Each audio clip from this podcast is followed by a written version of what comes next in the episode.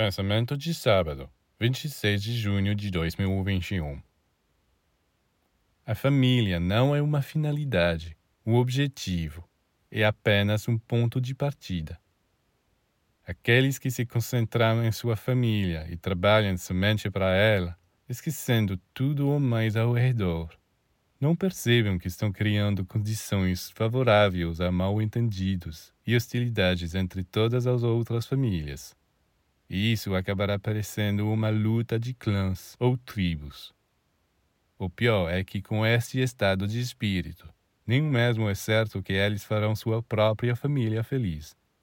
A prova, atualmente, vemos mais e mais famílias se separando.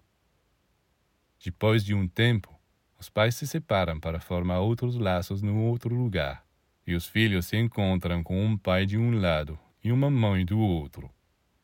Então, essa felicidade da família? Quantas noções devem ser endireitadas agora?